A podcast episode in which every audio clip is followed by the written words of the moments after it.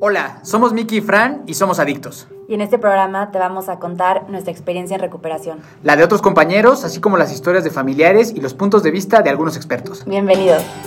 Hola, hola, ¿cómo están todos? ¿Cómo están todas? Bienvenidos y bienvenidas a Adictos Podcast. Mi nombre es Miguel Torres y eh, estoy muy feliz de compartir otro día con ustedes, eh, con un gran invitado, una historia diferente. Esto estoy muy emocionado de que eh, arranquemos esta plática. Pero antes que nada, Fran, ¿cómo estás? ¿Cómo estás el día de hoy ahí en, en, en, medio de, de, de clases? Muy bien, no, medio caótico encontrar un lugar, pero se logró y feliz otra vez de, de, un nuevo episodio. Y como dices, tenemos un invitado muy especial que tiene una historia un poco diferente, pero muy buena que nos, que nos va a contar ahorita. Buenísimo, eh, mi estimado David, bienvenido hermano, gracias por estar con nosotros, gracias por el valor y la valentía de querer compartir tu historia y por querer sumarte a esta batalla de, justo como lo platicábamos, ¿no? De que haya más gente que deje de normalizar tanto el consumo de alcohol. ¿Cómo estás hermano? Bienvenido.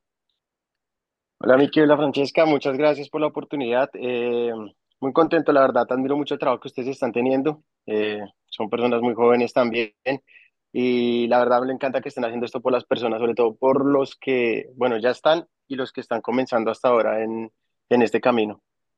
Está increíble, este nombre. Muchas gracias, hermano. Así que, Fran, pues arráncate. Bueno, un poquito para, para empezar a que nos cuentes tu historia, tu proceso y cómo estás ahorita en, en recuperación. Cuéntanos un poquito cuál fue el momento o cuál fue la situación que, que, que tocaste fondo o que dijiste, sabes que ya no puedo más. Mm, yo creo que al igual que todos, muchas veces me, o sea, toqué varios fondos, uh -huh. pero curiosamente en el momento que decidí aceptar que estaba, que tenía un problema con el alcohol, fue cuando ya estaba mejorando todo en mi vida. Ya digamos, okay. ya tenía mi apartamento, acababa de comprar un nuevo carro, estaba muy estable económicamente, o estoy muy estable económicamente en ese momento, pero, pero sí, un domingo, había empezado la fiesta el sábado, eh, estaba tomando con, con, con una amiga en mi casa, y el domingo me levanté eso de que tenía unas cervezas en la nevera y dije, para la cruda, como ustedes dicen. Nosotros uh -huh. en Colombia le decimos guayabo. Uh -huh. Y destapé un six. Cuando se acabó el six fui por otro six. Y yo estaba escuchando música y tenía una cerveza en la mano y dije, pero ¿qué estoy haciendo? Estoy tomando solo como, como un pendejo acá en mi sala. Uh -huh. ¿Por qué? Y yo dije que no lo iba a volver a hacer porque ya lo había prometido antes. Eh, entonces en ese momento dije, sí es cierto, tengo un problema con el alcohol. Desde, desde que estaba en la universidad siempre tuve como curiosidad por las adicciones. Entonces siempre me documentaba, veía videos. En Bogotá tenemos muchas zonas de tolerancia, muchos homeless. Uh -huh, uh -huh. Y, y, decidí aceptarlo. Ese día lo acepté, me comuniqué, pues mi mamá ya me, ya me, lo, ya me lo había dicho, pero no le creía. Uh -huh. Y ese fue como el fondo y ahí fue cuando empezó como tal mi recuperación. Cuando lo acepté, la verdad sentí que me quitó una maleta de encima porque siempre busqué excusas, ¿no? Uh -huh. eh, a veces como que había un momento que dije, no, es que el problema mío no es enlagunarme, sino que es el whisky. Si yo cambio el whisky por tequila, seguramente claro, claro. no me va a pasar. Nunca fui un consumidor de tomar todos los días, pero digamos, yo podía pasar meses sin tomar, pero el día que yo tomaba, adiós. Era fijo, era fijo que era borrachera. Y lo último entonces dije, no voy a cambiar los tragos fuertes por cerveza, porque con la cerveza no, uh -huh. obviamente pues aguantaba más, pero era lo mismo. Empecé a escuchar, a escuchar historias, a escuchar historias y aquí es. Aquí es cuando acepté oficialmente. Está súper interesante esto, esto que comentas, hermano, porque creo que hay un montón de personas que están en la situación donde tú estuviste. O sea, o sea esta, esta mentira de le voy a cambiar al tipo de alcohol y seguramente ese es el pedo. O sea, creo que es la mentira, o sea, todos, todos, por lo menos yo me la llegué a vender, seguro Fran tú también. O sea, como que, como que es una mentira que todo el mundo nos vendemos para tratar de defender nuestra enfermedad. ¿O cómo ves tú, Fran? Sí, justo igual dijiste algo muy importante, alcohólico no es el que toma diario. Uh -huh. Que luego también hay esta idea de que no, es que yo no tomo diario y, y no tomo solo, y es como, pues es que no hay diferente tipo, o sea, quizás alcohólico no significa que tienes que seguir a fuerza o sea, obviamente todos tenemos características, pero no tienes que decir que, ah, tienes que tomar diario y tiene que ser Exacto. específicamente esto. Es como, no. Entonces dijiste algo muy importante que, que luego la gente se pasa. Es como, no, yo no, porque yo no consumo diario. Eso es muy sí. importante, eso que dijiste, quiero como recalcarlo. Y también justo, o sea, esto que dijiste de que no es el tipo de alcohol que tomo. Claro que a mí me pasó un montón de veces, o sea, de como es que tomo mucho tequila y el tequila es fuerte. O sea, chances y según yo, el ron y el vodka no eran fuertes. Entonces dije, como yo tomo de tequila, me voy a pasar a ron y a otro tipo de alcohol que según yo, que no son tan fuertes. Es como buscar de dónde, ¿sabes? Y, pues no. Sí, son, son, excusas completamente ilógicas porque si vamos como que inclusive a cosas pues un tanto más científicas o que sea, o, o como lo quieran llamar, el alcohol es alcohol en cerveza, en el tequila, en donde sea, el alcohol es alcohol, ¿no? O sea, como que la sustancia, el químico es el mismo, ¿no? En, todas las bebidas. Entonces, eh, creo que esto es una muy, esta es una muy buena forma de iniciar el derribar estas mentiras que están muy buenas, ¿no? La primera, como dices, Fran, el alcohólico no es el que toma solo diario, y eso, es, y eso es complicado de entender a veces, porque uno cree que solo es así. Y dos, eh, el alcohol es alcohol no importa en, qué presentación venga, entonces eh, hay que dejarnos de engañar. Entonces, hermano, muchas gracias por arrancar de esta forma, eh, pero ahora cuéntanos cómo llegaste ahí, cuéntanos un poco de ti, para la gente que, que, nos escucha, pues es el primer acento colombiano que tenemos en el programa, entonces estamos muy contentos que estés por acá, pero también sabemos que vives en Estados Unidos, cuéntanos qué onda contigo, cuéntanos cómo empezó todo tu consumo hasta llegar a este día. Uf, mi consumo. Desde, yo estudié en un colegio masculino, en un colegio católico, el Santo Tomás de Aquino. Es muy curioso porque los amigos que yo, con los que estudié, eran amigos míos desde primero de primaria.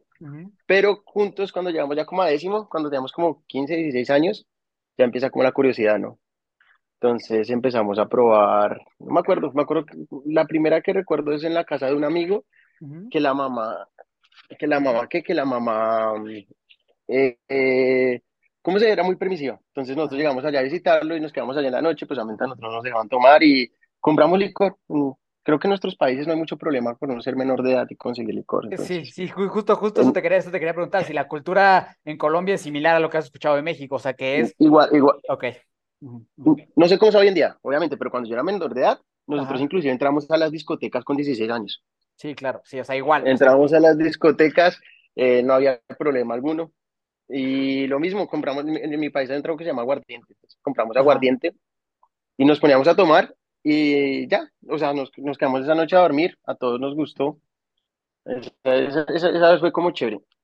Y el, ya después, ya, ya, eran así, uno tomaba escondidas con los amigos, para llegar a la casa que comía uno tomate o cosas así que no le quitaran el, el truco y no le dijeran nada en la casa. Eh, Oye, pero ¿te, gustó? O sea, o, sea, desde la primera vez dijiste, esto me encantó. Claro, claro, claro, como no decir que no, o sea, no sé, no sé, tal vez en algún punto he sentido que yo fui una persona insegura, porque en el colegio, digamos, a mí me gustaba mucho, cuando jugábamos fútbol o algo, se formaban muchas peleas, obviamente, colegio masculino y eso, pero uno reaccionaba con violencia.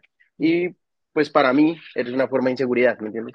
Sí, sí. Entonces, eh, con el alcohol, obviamente, uno, primero, pues que crea una identidad con los amigos, entonces, eh, fue interclaro, me encantó, ¿no? Desde el primer día, desde el primer día. Ya ahí, de ahí para adelante solo buscábamos como excusas para, podernos a tomar, digamos, en once, que es la, que uno tiene que hacer un examen uno nacional, que es el ICFES.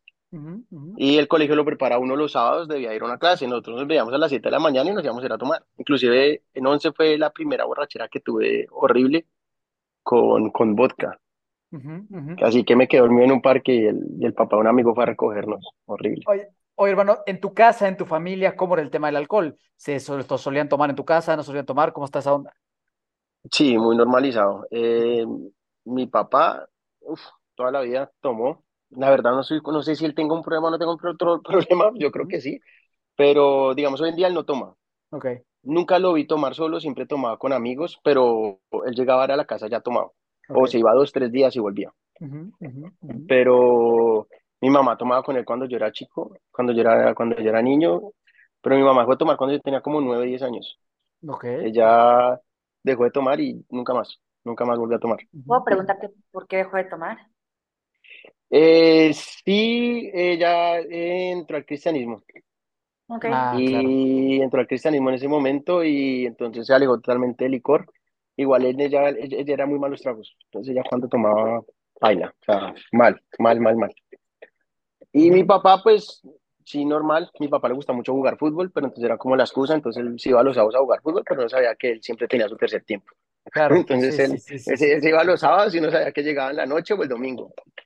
Sí, y este sí, obvio, mi, mi, familia, todos, por parte de papá, por parte de mamá, no, curiosamente no. Mi abuela ni toma ni fuma, mis tías no toman, no fuman, pero por parte de papá, mis tíos son, bueno, El menor es un desmadre, el mayor también, el mediano le gusta tomar, mi papá es el mayor, y sí, obvio, tomó mucho, mucho. Oye, ¿tienes hermanos? Dos medio hermanas por parte de papá. Ok, ok. Viven acá también en Birmingham. Y, Pero no somos muy unidos. Ok, ok, ok. Entonces, este, así empezaste tú, o sea, literal, o sea, no, no sé si todos, no recuerdo bien, pero prácticamente todos los episodios, la historia de cómo empezaron a tomar casi es igual en todos, ¿no? Amigos, fiesta, unos padres permisivos, eso está cabrón también, ¿no? O sea, porque padres permisivos que como que lo hacen como de, sí, mejor que tomen aquí, no pasa nada, y, y, y, digo, sé que no lo hacen desde un mal, pero creo que también ahí hay una oportunidad de mejor importante para los papás o los que seremos padres en un futuro, de que esta quiero ser buena onda y quiero caerle bien a los, a los amigos de mis hijos, luego puedo tener repercusiones bien negativas en la vida de y eso de mejor tomar en mi casa que tomen afuera. Sí, sí, sí. Eso, eso, sí es curioso porque en mi casa, cuando yo empecé a tomar, fue un problema grave.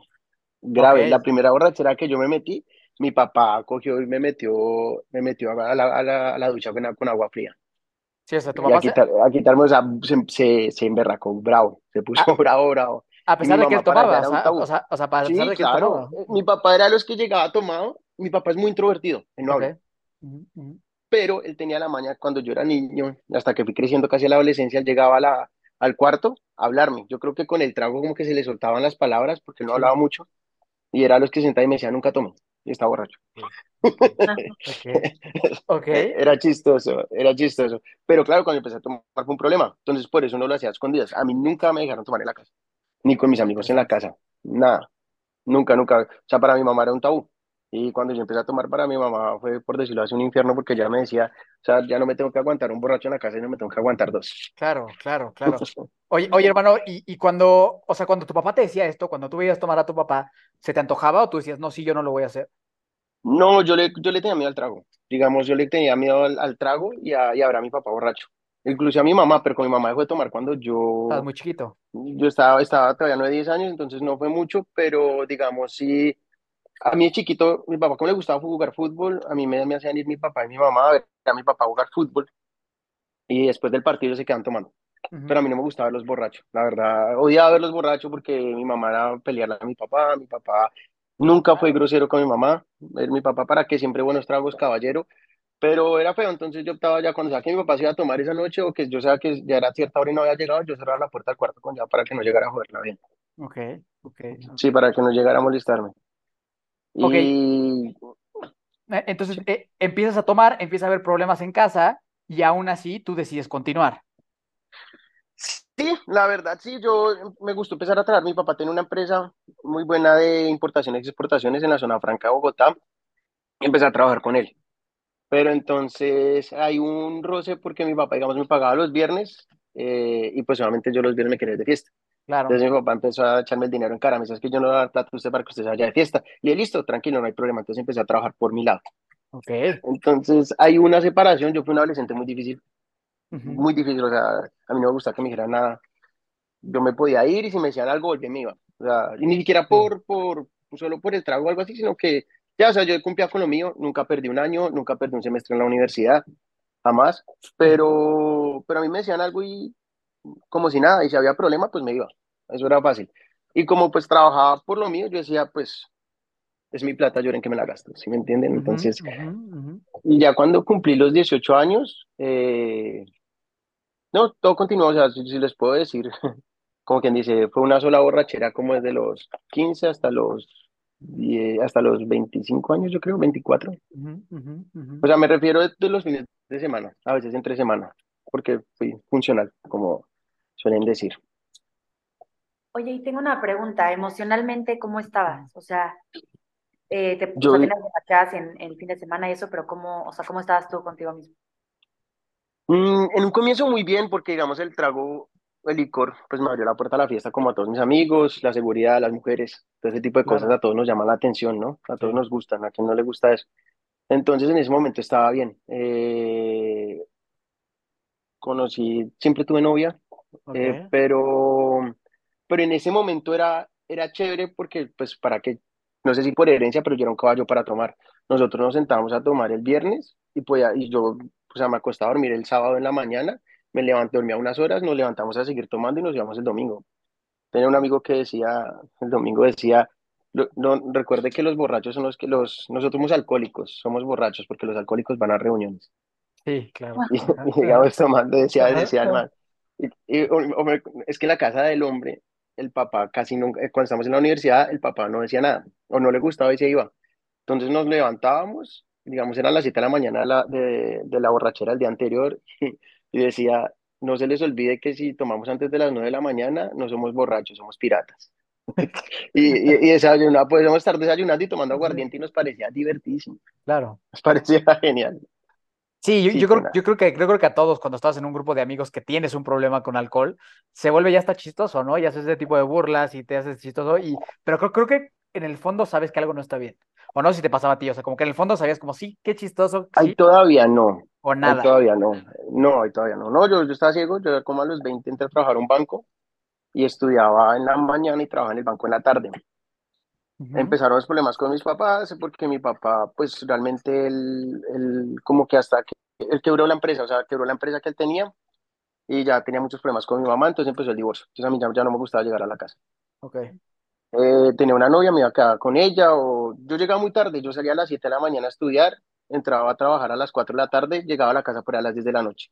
Y si era jueves, viernes, el jueves salía, me salía a tomar, eh, llegaba a las 3 de la mañana, me levantaba a estudiar a las 7 de la mañana, salía a trabajar a las 4 de la tarde, y el, dom el sábado yo entraba a trabajar a las 9 de la mañana, entonces muchas veces lo hice, seguía derecho hasta las 5 o 6 de la mañana, iba a la casa, me cambiaba y seguía a trabajar. Ok, ok. Ahí ya estaba como, sí, ahí, ahí, está, ahí estaba ya como la frustración porque mi papá me echaba la culpa a mí del divorcio, mi mamá, que yo estaba del lado de mi papá. Obviamente pues ya tenía como 20 años, yo creo, 20, 20 años, sí. Eh, entonces yo como que, yo, yo opté por hacerme un lado. Eh, obviamente pues como siempre fue difícil, mi relación con mi papá no era, no era buena, con mi mamá sí era buena, pero ya te estaba que tomara, entonces... Eh, ya empezó todo, toda la fricción. Entonces hubo un punto que ya no empecé a tomar como por diversión, sino por, por decirlo así, por escape. Pues ya buscaba excusas. Eh, luego de eso ya, ya fue peor porque ya, ya no aguantaba tanto como antes y me empezaba a, a blanquear, a lagunar. Tenía una novia, una novia que quise mucho en ese momento. Y ella, cuando, ella la perdí por, por, por borracho porque ya me decían, sigo contigo, pero no tomas. Sigo contigo, y yo, sí, no te preocupes, que ya no vas. Y me llama tres doritos después, el niño ya tenía la, la, desgracia de que me gustaba llamarla a las tres de la mañana borracho o llegarle con serenata. Sí, sí, un clásico, un, clásico, un clásico de un buen borracho. Llegaba, sí, obvio, ¿no? Yo, para mí era, para mí un detalle súper romántico. Ajá, ajá. Sí, ese, sí. ese golpe sí me dio, ese golpe sí me dio, uff, y ahí entré en un declive muy duro como a los 22 años, 23. Okay. Porque ella me dejó, ahí sí fue peor. Ahí sí empecé, o sea, yo trabajaba, tomaba, trabajaba, tomaba. O sea, digamos, yo trabajaba el lunes, tomaba el martes, yo trabajaba con un tío, en ese momento ya renunciaba al banco y había sacado un carro y trabajaba con, el, con mi tío como dando servicios privados de transporte. Y entonces yo, digamos, tomaba el lunes, el martes en Colombia, en Bogotá, hay una cosa que se llama pico y placa, y es que ese día no puede salir al... Entonces, ese día no tomaba, el otro día sí tomaba, y no, y ahí para una de esas eh, me cogió la policía manejando tomado. Eh, perdí la licencia. Oye, oye, a ver, cuéntanos, ¿cuál, ¿cuáles son las consecuencias de manejar tomado en Colombia? Gravísimas. Eh, pues no hubo accidente ni nada, simplemente fue un retén. En Colombia hacen retenes, no sé si ya lo saben, que es que paran carros a, sí. a dedo. Nada, pues un comparendo muy alto y me quitaron la licencia de conducir por 10 años. Pues es más, eh, por 10 años. Es que, es que, es que creo Hasta que. los Creo 32 que, puedo volver a sacar licencia, tengo 29 en Colombia. es, que, es que sí, creo que en Latinoamérica, bueno, he escuchado ahora lo que me dices de Colombia, sé que en Ecuador inclusive los meten 10 días así al, a la cárcel como si hubieran cometido un delito, y, y, aquí en México no pasa nada. O sea, aquí en México te llevan al, al, al famosísimo torito, te dan chilaquiles y te dejan ir. Y es más, si les das un dinero a los policías, hasta, hasta, hasta cervezas te consiguen. No, no, yo, o sea, no hubo nada grave, entonces a mí lo que me dijeron tiene que presentarse a tal día a la, al juzgado, fui con un tío, eh, llegué allá y el hombre me dijo, me dijo, cuando dice, no, se me dice el hombre, esto no le marca, yo no sé usted cómo está caminando y habla tan normal, porque acá no, acá, acá le marca tercer grado alcoholemia, no le marca cuartos porque no existe. O sea, a tope. Al tope, pero yo me sentía bien, o sea, yo no, o sea, yo estaba bien, entre comillas. Oye, pero me, pare, me parece que está muy, la neta, la verdad me parece que está muy bien que te hayan quitado la licencia 10 claro, no, lo que pasa, ese fue un golpe, o sea, ahí viene, todo eso fue el mismo año, no recuerdo qué edad tenía, es que soy malo para las épocas y los tiempos. Pero fue un tope porque ahí, ese día, yo iba a seguir la fiesta, en, eh, haz de cuenta de una ciudad que queda como una hora de mi casa, de, de donde yo vivía. Entonces yo, estaba dando la vuelta para seguir derecho a otra, a otra fiesta. Si ese día no me paran, Dios sabe que de qué me libro, claro, ¿me claro, entiendes? Claro, claro. Eh, y obviamente, primero era la primera vez que lo hacía, para mí era un hobby. yo, yo, yo a mí me agarraba, yo, normal. Y um, después de eso, una vez eh, mi mamá no estaba viendo en la casa, estaba viendo con un novio que tenía, y yo llegué a la casa con un amigo como a las 7 de la mañana, ya tomados. Yo no me acuerdo, tuve un alegato con mi mamá y mi mamá me dijo, ya no, ya no me lo aguanto más. Entonces, pues judicialmente me puso como una um, caución para no poder ir a la casa. Entonces me tocó irme.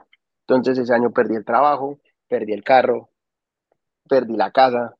Todo. O sea, mal, mal, mal, mal. Me fui a ir con un tío que con el, que me la pasaba tomando. Horrible. ¿Y a pesar, a pesar de todo esto seguías tomando? Claro, me fui a ir con un tío. Eh, y con él salíamos a, bueno, yo lo acompañaba a trabajar, yo estaba en ese momento ya pues empecé a trabajar con comercio, eh, me iba a la zona de importaciones de, de Bogotá, conseguía mercancía barata, la vendía, etcétera. Pero entonces, obvio, con mi tío pues era, él siempre donde llegaba, entonces no, que, una, que unos tragos, y empezábamos, y ya, no, me, ¿cómo es que decíamos? Media, eh, media botella es botar la plata, comprar la botella una vez. Y un día estaba acostado en, me tocaba dormir en la cama con él, y un día estaba acostado ahí, miré al cielo y dije, ¿qué putas está haciendo con mi vida? Tenía como 22 años, yo creo, 23, no me hablaba con mi papá. Y no sé, ya, no, ya tenía problemas con mi mamá, no me hablaba con ella tampoco. Y dije, no, pues evidentemente el problema soy yo. Busqué a mi papá eh, para hacer las paces. Eh, y él ya estaba acá. Él cuando se divorció de mi mamá se vino para acá. Y se vino para acá, entonces yo le dije, papá, estoy, la verdad, le dije, estoy así, estoy estallado. Y perdí todo. Vamos a ver qué hacemos. Pues ya acá y la realidad pues no fue muy alentadora. Mi papá estaba en un trabajo que pues no le gustaba. Pues ya tenía como que mi papá como 55 años, 56, no sé. Y pues lo ponían de todero, todo. En el cuarto solo tenía una cama y un televisor. Todo el apartamento desocupado. Entonces, pues, o sea, ahí como dicen ustedes, me cayó el 20, ¿no? Entonces dije, dije, yo no puedo dejar a mi papá tampoco votado, eh, pues yo tampoco tenía nada, le dije, yo no tengo nada, inventémonos, eh, hagamos un, trabajo acá. Le dije, usted no puede seguir trabajando donde está, trabajando donde está y yo no tengo nada en Colombia. Yo ya estaba terminando la estaba haciendo la universidad, pero pues monetariamente no tenía nada y tampoco tenía vida. Todo mi círculo social era alcohol. O sea, con los mis amigos del colegio, ellos siguieron con su vida, iban bien profesionalmente. Yo estaba estancado. Mis amigos del barrio todos borrachos, es más, llevo acá ya tres años, es como si me hubiera ido ayer, todo sigue igual, no ha pasado absolutamente nada. Y nos inventamos, bueno, nos surgió la idea de este negocio por un amigo de él y nos metimos, tenemos una empresa de distribuciones, le, ah, Bimbo es mexicano, le, le vendemos mercancía a todo lo que son almacenes como Walmart, winn todo eso. Se nos ocurrió, se nos dio el negocio y me fui para Bogotá eh, ahí, me ayudó, ahí, me, ayudó mucho porque por, la, por el programa que metió mi mamá me tocó ir a corte. Entonces por corte me ordenaron ir a, a, a un psicólogo por adicciones. Está bueno. Yo hasta ese punto me culpaba todo a mí. O sea, yo decía, no, marica, es que yo simplemente salí así, yo soy un problema, yo salí así, o sea, yo no, nunca pensé. Obviamente con la primera psicóloga, yo no sé, ella me vio y no alcanzaba a decir tres palabras y me dijo, ¿sabe qué? Usted no tiene intenciones de cambiar yo no le voy a dar la orden porque usted simplemente no quiere cambiar, entonces le va a remitir a otro lado. Si usted pasa por dos psicólogos, si no, usted va a tener un problema legal. Y yo, uy, porque yo no, yo no le quería decir la, la, verdad. O sea, yo le decía, no, yo tomo esporádicamente, yo no, nunca. Oye, ¿qué, qué, oye qué, qué, bien está todo eso que hacen allá, ¿no? No, estaba pensando en eso, como, eso todo es en Estados Unidos, ¿no? No, eso es en Colombia. No, eso, en Colombia. Colombia. ¿No era cuando te fuiste a Estados Unidos? No, no yo, me, yo vine a Estados Unidos a arreglar con mi papá y volví. Cuando volví, yo volví a Colombia porque tenía que terminar el semestre y empezó este proceso con mi mamá. Entonces, por corte me tocaba ir a esto de adicciones porque en Colombia, en Bogotá, también se controla, o sea, digamos, la, también se considera agresión psicológica cuando, digamos, tú no puedes permitir que una persona esté tranquila porque tú eres, no sé, eres un problema, no sabes a qué hora llegas, o si vas a llegar, o si te haces dos días o tres días, o cuándo vas a volver. Entonces, eso, eso, este, está muy bien, ¿no? O sea, como que está, está muy bien el sistema que tiene allá y sobre todo que, o sea, por lo que me dices que te dijo el terapeuta o el psicólogo, pues se ve que es una persona que sabía lo que estaba haciendo. No, y, y, brava, era una, y me dijo, usted, usted me está diciendo mentiras, usted no sé con quién está hablando, la va a mandar con otra psicóloga, si con ella no pasa, problema suyo, se entiende con la ley colombiana. Y yo, no, yo que me para la cara. o no sabía, no, la verdad no sabía qué consecuencias había, ¿no?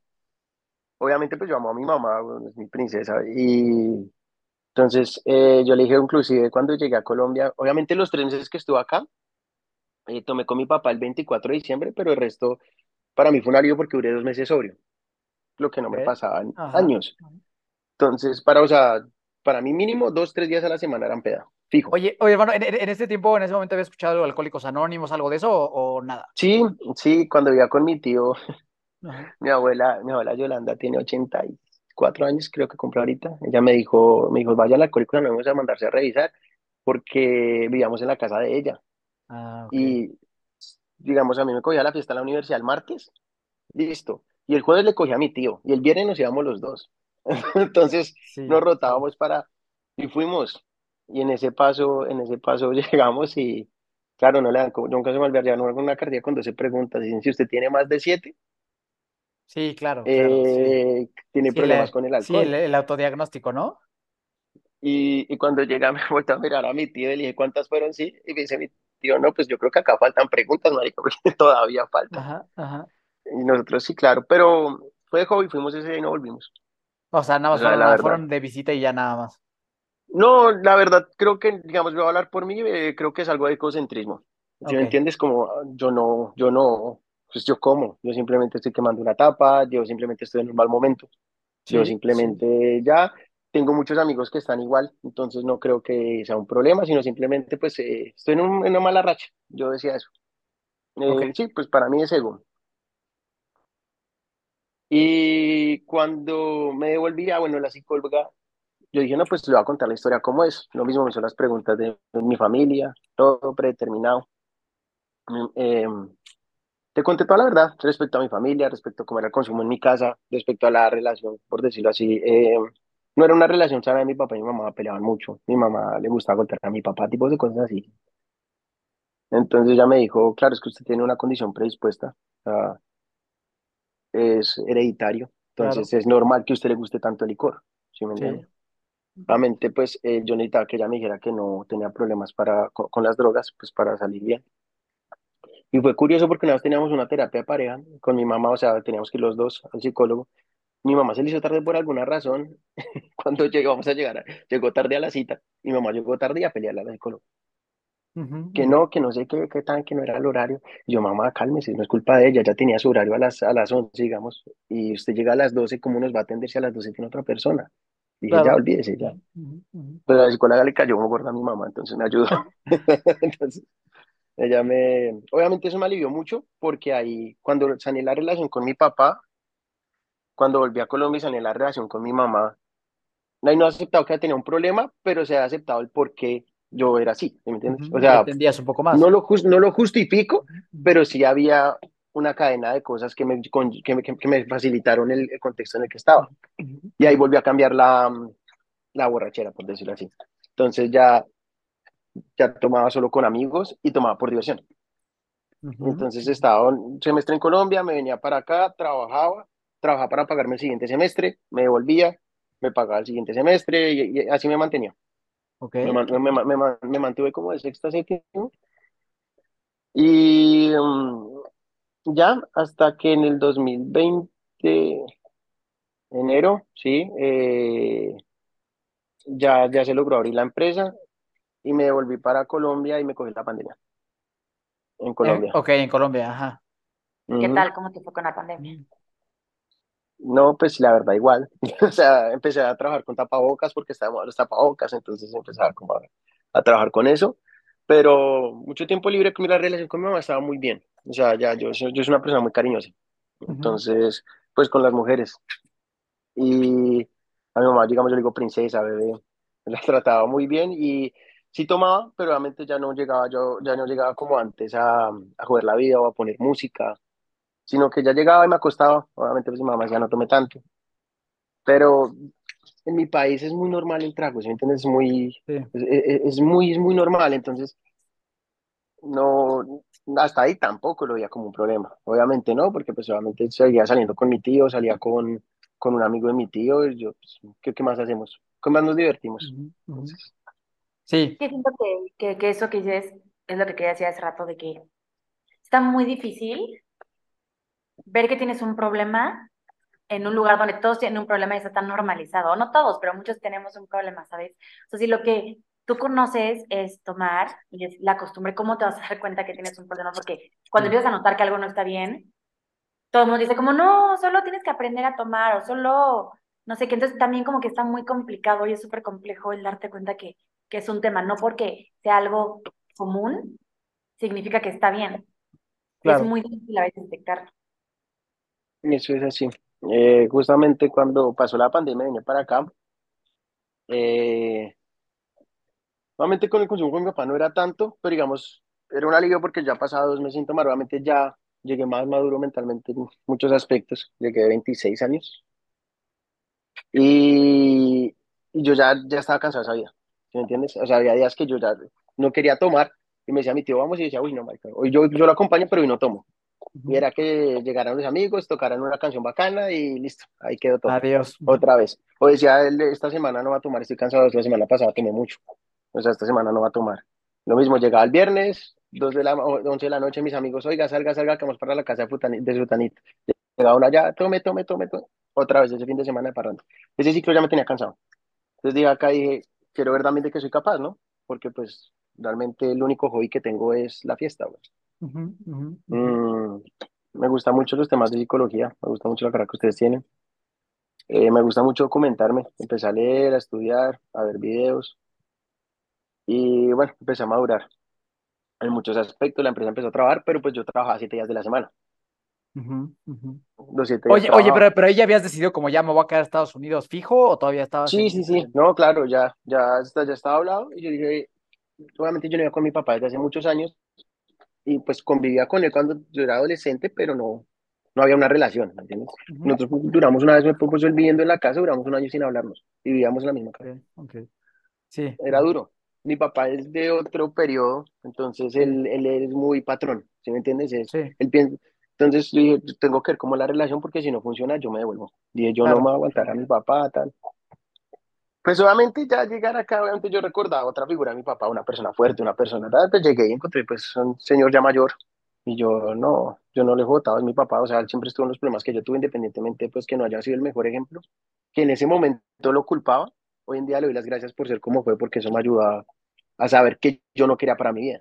Entonces yo lo analizaba y pues, fue mi mayor ejemplo, yo lo analicé y dije, este man tiene, va para los 60 años, bueno, tiene 60 años, solo. Nunca estuvo presente con las hijas, estuvo presente para mí, pero no tiene mujer. Toda la plata que tuvo, porque pues es una persona inteligente. Eh, se, la se la farreó, literalmente, y está acabado. Entonces nos pusimos a trabajar juntos. A los, al año ya habíamos podido comprar otra línea, pero el consumo, digamos, era curioso porque yo voy a pasar dos meses sin tomar, pero el día que tomaba, chao, chao, si yo me levantaba y quedaba trago, me levantaba y seguía, solo, me valía huevo. Oye, ¿cómo, mm. cómo, cómo, fue eh, la vida y también el consumo del alcohol de cambiar de país? O sea, en Estados Unidos, eh, las, porque mi amigo en Colombia decías justo a tus amigos del barrio, eh, inclusive familiares con los que podías tomar. En Estados Unidos, empezando una vida nueva con gente diferente, ¿fue igual el consumo de alcohol? No, mire que yo cuando llegué acá ya llegué como, empecé a coger, yo ya había empezado mucho a estudiar las adicciones y ya estaba mucho estudiando el tema del alcoholismo y yo empecé a coger miedo. Yo, yo no voy a llegar a hacer allá lo mismo que hacía en Colombia. Okay. Entonces, digamos, si me ves, solo fue una vez, una vez una fiesta colombiana y a las 11 de la noche me fui. No, no hice amistades de ese tipo. O sea, no, no he hecho amistades realmente, ¿sí me entiendes? O sea, me enfoqué en mis proyectos, me enfoqué en mí, yo no voy a volver a lo mismo que ya viví. Claro. O sea, que ya he vivido porque sé que es un sufrimiento cabrón, sobre todo no levantarse, no tener dinero, estar en la cama de un tío, ¿sí me entiendes? O sea, muchas cosas que, que no, como que desesperan. No que era lo mismo, no sé. Eh, tuve la curiosidad, o sea, tuve una cita con, con una americana, eh, ya no consumía alcohol, eh, no, no funcionaron las cosas, pero entonces no te sé decir cómo es como tal el consumo acá o eso porque no, no soy de fiestas, no salgo a bares. Eh, ah, bueno, con mi mamá íbamos a un bar americano y pues la gente se sienta en las barras a tomar sola. Dicen que es muy normal acá en Alabama porque pues la gente vive muy sola. Entonces les gusta sentarse y pues a las dos horas están pedos. No toman para divertirse, sino toman para emborracharse. Llegan a las 8 de la noche y a las diez y media están saliendo, pero patinando, porque toman, toman, toman y bajan en la barra. Pero compartir con acá Noche Amistades eh, menos de licor. No lo he hecho. O sea, como que de cierta forma crees que para el cambio y la, nueva vida como sobriedad sí te ayudó a salirte del, círculo donde no, No, totalmente. O sea, si no, si yo no, si yo no hubiera salido de Colombia, yo estaría quién sabe en dónde. O igual o peor. Pero, es, o sea, salirme del contexto en el que estaba fue el que me ayudó. Porque realmente lo va a hacer, o sea, cuando duré como seis meses sin tomar, eh, perdón, como los primeros dos meses sin tomar, o sea, si tomara de vez en cuando, como que uno empieza a capacitar sobre la vida y trabajando siete días a la semana. Y eso me di cuenta que yo tenía ya 26 años, pero era, seguía siendo el mismo, el, mismo niño de 17 años. Nunca, no había madurado, no había madurado. O sea, siempre trabajé, siempre tuve responsabilidades, siempre pagué mis cosas, pero eso no lo hace una, un adulto, ¿sí me entiendes? No lo hace una persona responsable. Entonces me di cuenta que me encontré con ese, con ese niño que nunca había madurado y eso, uf, eso fue un golpe duro en su momento, pero chévere, porque ahí para adelante pero es un crecimiento personal un poco más avanzado. Oye, David, y tengo, o sea, está cañón, o sea, por lo que estoy entendiendo es tú tuviste una introspección contigo mismo de cómo eras, como tú dijiste, como inmaduro y tenías que cambiar para madurar y mejorar. Está cañón, o sea, siento que muy pocas personas pueden hacer eso, la verdad. Pues para empezar, felicidades y también quiero preguntarte, o sea, ¿cuáles son como herramientas que tú encontraste por ti mismo, por leer, por ver documentales? O sea, ¿cuáles son algunas herramientas que tú dices, sabes que esto me ayudó a mantenerme sobrio? Porque como tú dices, tú no te internaste como nosotros. A nosotros nos dieron nuestras herramientas en terapia. Ajá, adentro, de que a, mí, ¿quién medio camino? A mí en terapia y en grupo y así. ¿Cómo le hiciste tú? O sea, ¿qué herramientas tú como que dices, estas me ayudaron muchísimo a salir adelante? Mira, la primera pura tierra que tuve fue que, o sea, mi papá, o sea, llegué a un punto que mis papás dependían de mí. Justamente cuando yo me volví a Colombia después de arreglar las cosas con mi papá, mi mamá se quedó sin empleo. Entonces, cuando ya me vine para acá, económicamente, por decirlo así, mis papás dependían de allá de mí. Ok. Para mí son grandes padres, entonces los proyectos, las proyecciones y como yo me visualizaba futuro respecto a lo que yo quería hacer, me ayudó a, me ayudó como a, hacer una base, ¿me entiendes? Ahí poco a poco fui construyendo porque pues para mí, eh, para, o sea, para David Otero, eh, lo más importante no es la felicidad, sino la tranquilidad, ¿sí me entiendes? Entonces, eh, eh, cuando uno toma es un paraíso de mentiras, ¿sí me entiendes? Entonces uno empieza a analizar. Mi base, mi mayor palanca fue decir, tengo que responder por mis viejos, tengo que ser un hombre, al encontrarme y al ver a los espejos de mis amigos, de decir, men, no tienen nada, o sea, les quitas el trago de la vida y no tienen nada. Nada, no tienen personalidad, no tienen nada más que ofrecer me involucré mucho en el ejercicio. Siempre me ha gustado mucho el deporte desde el colegio. Desde chiquito me ha gustado mucho el deporte. Siempre estoy en cropetas de atletismo, fútbol, todo. Eh, inclusive, siempre nunca dejé de hacer ejercicio.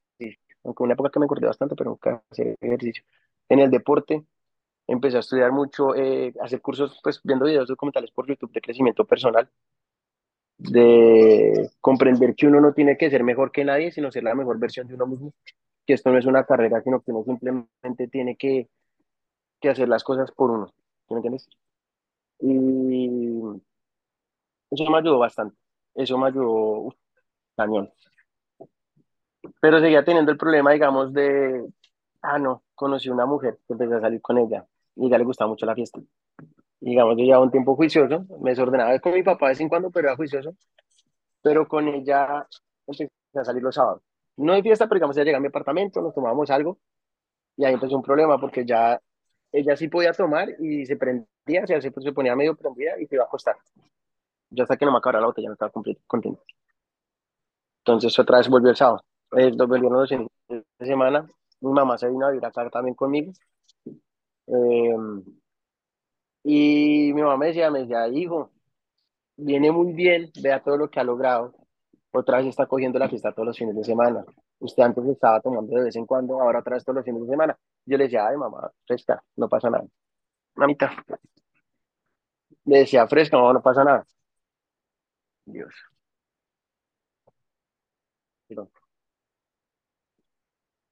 Eh, y entonces un sábado, lo mismo, yo intenté, intenté dejar a, la intenté dejar una vez por lo mismo. La intenté una, la, dejé una vez por lo mismo y no sé, ya me había como encaprichado con ella y fue duro. Pero el consumo empezó los sábados y gracias a eso cuando decidí dejarla de todo, yo dije, yo ya pasé una tusa tomando. Dije, ya pasé una tusa tomando, yo no la vuelvo a pasar tomando porque yo sé cómo soy. Entonces yo era el que me emborrachaba y llamaba borracho, llegaba borracho con serena, alguna cosa, algo me pasaba. Entonces dije, no la va a pasar tomando, no, no, no, la va a pasar tomando. Y así logré como estar un tiempo, no sé, como le un mes, hasta que se salió y un sábado, creo que fue para, ah, no, tenía, yo tenía un pastor alemán antes de la perrita que tengo, ya duró conmigo 12 años. Y acá le detectaron cáncer. Ya no, ya por la edad no se puede operar, entonces me tocaba dormirla. Y ese miércoles me tocaba, ya había tomado la decisión de dormirla porque ya perra ya iba a empezar a sufrir. Entonces decidí, ese, uy, ese fin de semana con, me compré la botella y, o sea, sí me la mandé de fondo blanco, ¿sabes? Lo que fue. Soy de las personas que no pueden llorar solo, no sé por qué. Entonces, cuando tomaba, me desahogaba. Entonces, ya cuando estaba prendido, me arrancaba a llorar y la miraba y me despedí y el miércoles la dormí. Y ya después fue, ya también vino, no sé, es que, es que tengo que los, como las, los datos, pero ahí ya vino un fin de semana ya había amoblado el apartamento, ya había logrado acomodar a mis papás, entonces ya saqué mi propio apartamento, cambié de carro. Y lo mismo, un sábado, un sábado, eh, un sábado, un sábado me puse a tomar con un, con, un americano eh, conocido acá. Y él se fue, yo quedé con trago y el domingo seguí lo que les dije. Destapé un six, iba en el segundo, volví a hacer la, estaba mirando, volví a mirar al, realmente a la ventana y dije, ¿qué es lo que yo quiero para mi futuro? O sea, no quiero, o sea, dejé una mujer porque yo estaba tomando mucho con ella. Pero ¿de qué me sirve si estoy tomando solo? Entonces, vamos a ponerle sería la cosa, solté. Eh, por primera vez lo acepté, llamé incluso a mi mejor amigo y le dije, ¿sabe qué? Me hizo el alcohólico tal. Y él como que lo tomó riéndose, ¿no? Me dijo como, marica, ya solo dejé de tomar y ya. Y le dije, no, sí, pues ya la boté, pero de verdad, es en serio, es un problema. Y ya una tula. El otro día yo salí a trabajar el lunes. Yo salgo a trabajar a las 2 de la mañana. Eran como las 5 de la tarde. Me fui a trabajar a las 2 de la mañana. Y a mi mamá soy alcohólico. Entonces se agarró y me dijo, ¿y hasta ahora se da cuenta? y ahí ya empezó todo muy diferente. Ya cuando acepté, ya obviamente ya dije, obviamente no hay matices, los puntos medios y para mí el punto medio es muy peligroso. Sí. Muy peligroso. Entonces dije, porque la gente piensa que tomar socialmente, inclusive en, Colombia hay un vallenato que dice eh, una canción típica de mi región y dice, el hombre que trabaja y bebe, déjenlo gozar la vida. Que eso es todo lo que se lleva si tarde o temprano muere. Y eso lo aplica un tío mío, lo aplica un tío mío. Entonces yo decía, no, el hecho de, ¿cómo decirlo? El hecho, la palabra, una, una palabra muy peligrosa que uno tiene es yo me lo merezco. Entonces, Claro, ya trabajé toda la semana, el sábado me merezco tomarme mis cervezas, obvio, weón. Sí, claro. No, eso no es así, o sea, obviamente no es así. O sea, yo me lo merezco, pero ¿qué me merezco? O sea, es una obligación. Yo no, yo no le estoy haciendo un favor a nadie saliendo a trabajar, ¿sí me entiendes? yo estoy pagando mis cosas, o sea, yo no, no estoy haciendo nada por nadie, estoy haciéndolas por mí. Y, y ya después de eso, un asado, fue un asado, y me dio pena no recibir una cerveza y me tomé media cerveza. Y la dejé y, me, la dejé y me fui. No fui capaz, le cogí miedo. Yo siempre he tenido mucho miedo, no sé si ustedes allá, no sé cómo le llaman una sustancia que se llama el bazuco. No, sé, es que es? Es, en Colombia, es como una vaina que se fuma, no sé cómo se llama. Pero eso es como con, con una vaina de cocaína y no sé qué, es muy famosa y dice que es muy fácil de caer en la calle con eso. No sé si sea la misma piedra. No sé, es que cambian los nombres, pero son drogas muy similares. Yo hice un trabajo con Inés y yo le tenía pavor a las drogas, pero pavor, lo que era, digamos, lo que era, ah, en una época consumí cocaína también, por un tiempo, se me olvidó, por un fin, pero por fines de semana. Y, pero a mí las drogas así me daban mucho miedo. Y cuando me tomé esa media cerveza y la solté, dije, le cogí miedo al alcohol. Le cogí miedo. Y desde ahí, eh, ya ha pasado, no sé, ya creo que para un año. Oye, ¿y cómo, cómo ha sido, eh, para, para ir recapitulando y cerrando, cómo ha sido este, este año en sobriedad? O sea, ¿qué te has encontrado de ti? ¿Qué, qué buenas cosas has encontrado y qué dificultades has encontrado en el camino?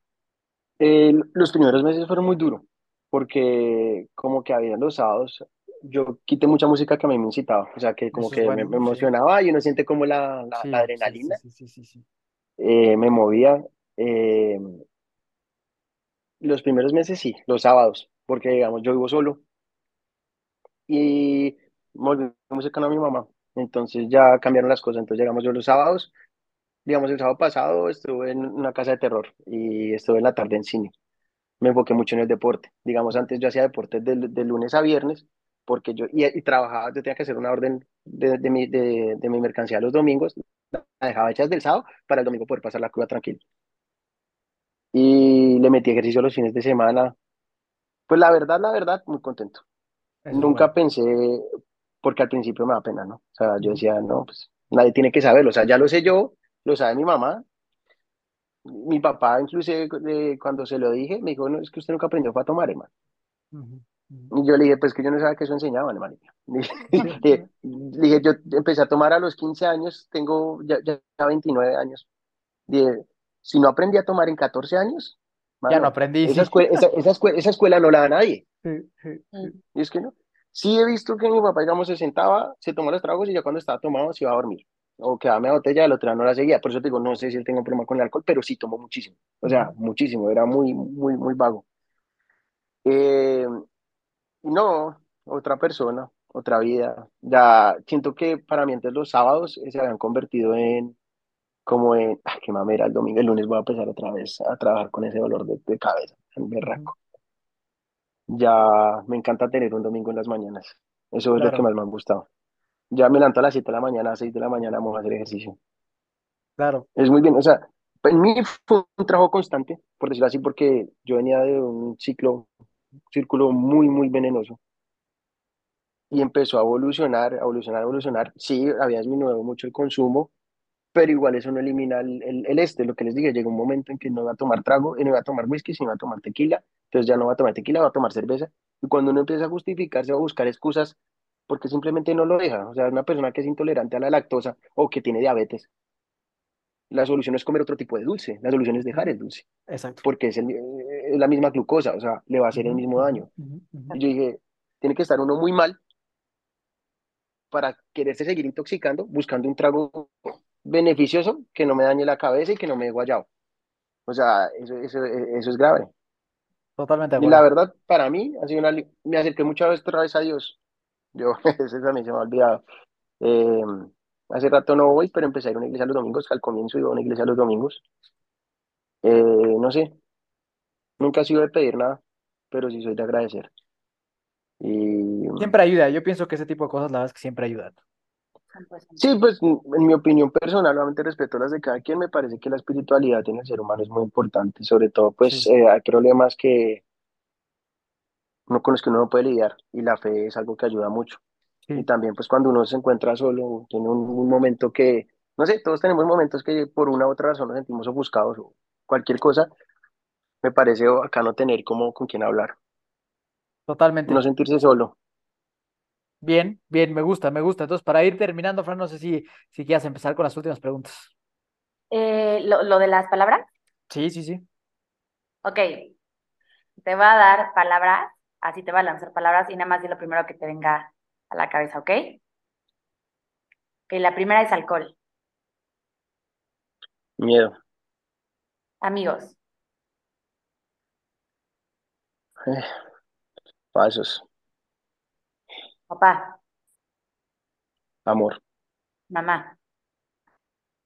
Vida. Trabajo. No sé. Eh, eh, dignidad. Eh, deporte. Mm, aliento. Sobriedad. Bendición. Dios. Mm. ¿Y todo?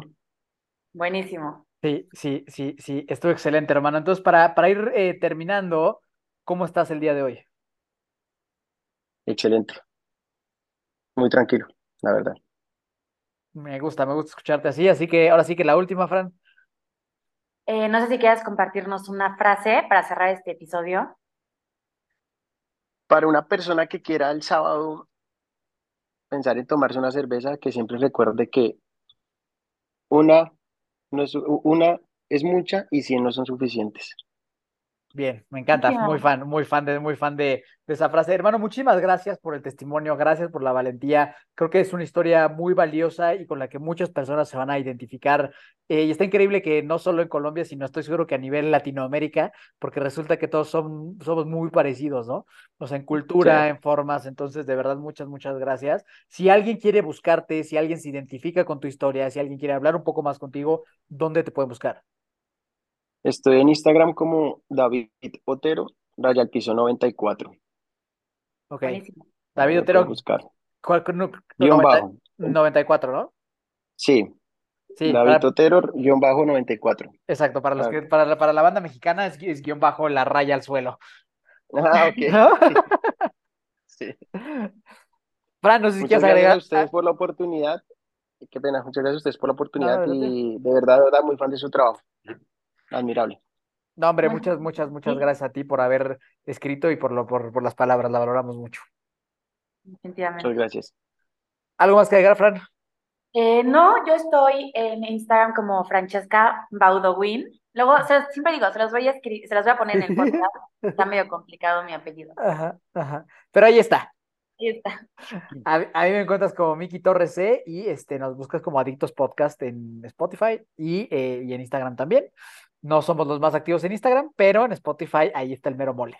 Y ya vamos a empezar a ser más activos. Siempre prometemos eso y ahora sí lo cumpliremos. pero, pues nada, un abrazo, hermano. Muchísimas gracias. gracias a ustedes. Gracias. Gracias a ustedes. Que estén bien. Igualmente.